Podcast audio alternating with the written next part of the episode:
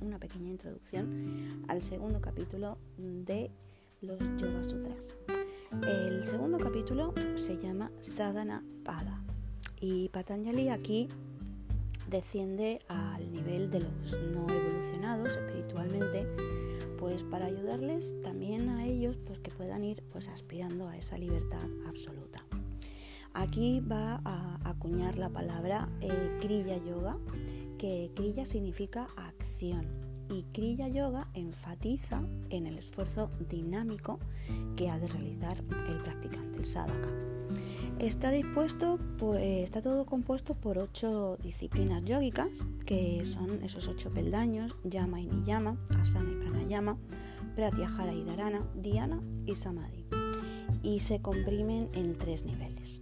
El nivel conformado por las dos primeras parejas, que son Yama Niyama y Asana y Pranayama, pertenece a las etapas de tapas, el espíritu religioso en la, práctica. El segundo nivel, Pratyahara y Dharana, es el estudio de sí mismo, Svadhyaya. Y el tercero, Dhyana y Samadhi, es Isvana Pranidhana, el ofrecer el sí mismo individual al espíritu universal o Dios Isvara. De esta manera, Patanjali eh, abarca los eh, Yoga Sutras, mm, pues los tres grandes caminos de la filosofía. E indica lo que es el Karma Marga, el camino de la acción que se haya contenido en tapas, eh, Marga, el camino del conocimiento, y Svadhyaya. Y también Bhakti Marga, el camino de la entrega a Dios en Isvara Pranidhana. En este capítulo, mm, Patanjali identifica a Avidya, la ignorancia espiritual, como la fuente de todo pesar e infelicidad. Avidya, la ignorancia, es el primero de los cinco kleshas y aflicciones y es la raíz de todas las demás, como pueden ser el egoísmo, el apego, la aversión y aferrarse a la vida misma.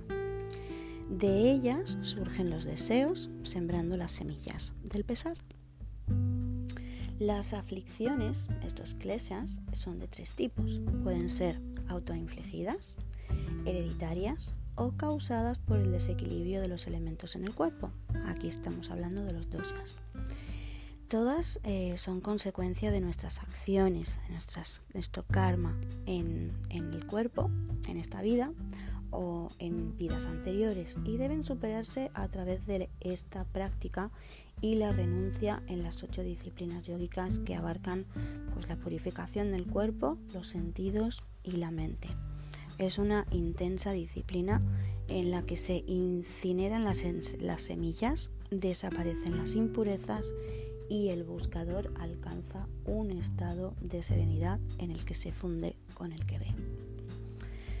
Para quien carece de disciplina ética y de una salud física perfecta, no puede haber iluminación espiritual. El cuerpo, la mente y el espíritu son inseparables. Y el cuerpo, si el cuerpo está dormido, pues el alma también lo está. Al buscador se le enseña a ejecutar asanas para que se familiarice con el cuerpo, los sentidos y la inteligencia, y así desarrolla atención, sensibilidad y poder de concentración.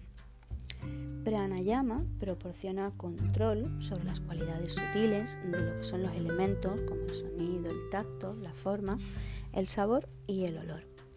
Pratyahara es la retirada de la mente de los órganos de acción y sentidos de percepción. Aquí en este segundo capítulo mm, de Sadhana Pada finaliza ahí, pero Patanjali amplía Dharana, Dhyana y Samadhi, los aspectos sutiles de del Sadhana, en el capítulo siguiente en lo que es Vibhuti-pada. Estos tres aspectos retiran la mente en la conciencia y la conciencia en el alma. El periplo entre Yama y Pratyahara, mm, descrito en Sadhanapada, finaliza en el mar de la tranquilidad que carece de ondulaciones. Si Chita es el mar, sus movimientos, vitris, son las ondulaciones.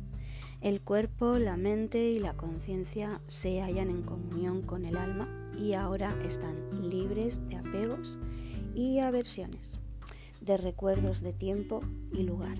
Se limpian las impurezas del cuerpo y la mente el alba de la sabiduría vence a la ignorancia, la, inocencia sustituye a la arrogancia y el orgullo y el buscador se convierte en el que ve. Muy buenas tardes y nos escuchamos en el próximo capítulo, el tercero